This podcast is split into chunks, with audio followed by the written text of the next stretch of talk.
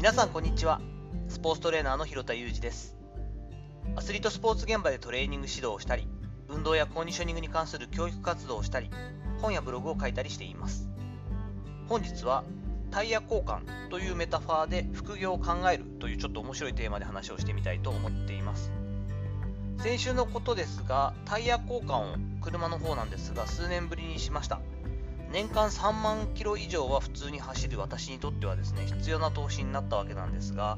17インチの、まあ、普通の車でいうと,、えー、っとタイヤを履かせるところ19インチが履いているというのが、まあ、中古で買ったものなので前任者の方がそういう風に履いてたので19インチのタイヤとなると結構高いんですけれども、まあ、でもいいやということで、えー、購入をしました。だいぶねもうあのすり減っていてタイヤの状態が怖いなとは思っていたところだったのでスタッドレスではなくて普通のタイヤなんですけどね。なのでまあ冬にまた凍ったりしてると結局車自体は使えないんですけれども新しいタイヤにしました。驚いたのはやはり乗り心地の違いなんですよね。特に停車に関してはスッと止まる。あやっぱり思ったよりもずっと乗り続けてるから気づかなかったけどタイヤすり減ってたしちょっと危ない状態だったのかもしれないななんていうふうに思いました。ビフォーアフターとなって初めて気がつくことって結構あったりしますよね。あタイヤ交換してよかったなってちょっとテンション上がりながらですね運転をしてる時にふと思ったのが複数の業務を持つことですよね。副業の中でもあのパラレルの方ですね。副業この複数の業務を持つ副業に関してもこのタイヤの交換のイメージに近いんだろうななんていうことをイメージしました、まあ、置き換えというか比喩として考えてみたんですけれどもメインの業務だけを持っているという働き方というのはどれだけそれが太くて安定しているものであるとしても私の感覚的には一輪車のようなものなんだなというふうに感じています。今流行りのメインプラスサブサブとしてのですね副業の服がまた違う服ですよね。えっと副作用の服のメインプラスサブの副業でも補助輪をつけた、まあ、バイクみたいな二輪車みたいな感覚なんですよね。やはり理想論を語るとするならばどれも一つでも成り立ちうる。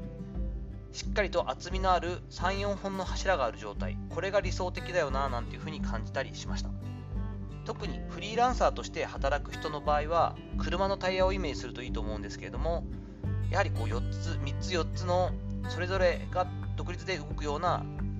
しっかりとした柱があってその上で定期的にローテーションを行って前は後輪だったものが前輪メインになったりとかちょっとタイヤがすり減りやすくなってるところをちょっと移動させてあげて今までもうちょっと使ってなかったところをメインにしたりしながら日々チェックをして点検で行ってこうそろそろ変えた方がいいのかななんて確認しながらいやこれはもうそろそろちょっと限界というかこれ以上使っていくと無理が出てくるなと思ったら数年ごとに交換するタイヤを交換するようにそのメインとなっている柱の業務の中の一つを入れ替えてみる。違う業務にしてみるといったような工夫も必要なんだろうなというふうに感じました。100年ライフとなっていく我々以降の世代にとっては特に重要になる考え方だと思っていてこういった思考というかものの考え方っていうのは我々昭和の時代を生きてきた我々にとってはあまりこう教わっていることじゃないですよね。だからこそ、まあ、ルールがどんどん変わっていってるしこのコロナ禍の中でまた日々のね生活だったり働き方もどんどんどんどん変わっていっている状況なので少し自分なりにうまいメタファーを使いながら軽やかに時代に合ったような働き方もしていかないと難しいよなということでこんなことを考えたりしてみました。さていかがだったでしょうか？本日はたまたま先日タイヤ交換をしてきてうわタイヤ変わったら全然車の運転違うしやっぱりいいんだなだいぶ下手ってたんだなということに気づいたところからですねそれをメタファーとして複数の業務を持つ副業のやはり力だったりそういった考え方が大事だよなといったことに思い至ったのでそんなお話をシェアさせていただきました。本日の話のご意見やご感想などあればレター機能を使ったりコメント欄にお願いいたします。面白かったねとか今後も聞いていいよということはぜひですねフォローしていただいていいねもいただけるとやる気になります。どうぞよろしくお願いいたします。本日も最後までお聴きいただきありがとうございました。この後も充実した一日をお過ごしください。